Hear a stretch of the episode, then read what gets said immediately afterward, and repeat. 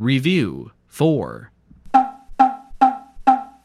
Listen and circle the correct picture. Number 1. The goat is on the road. Number 2. The fat cat ate a tape. Number 3. Sue put a tube in a tub. Number 4.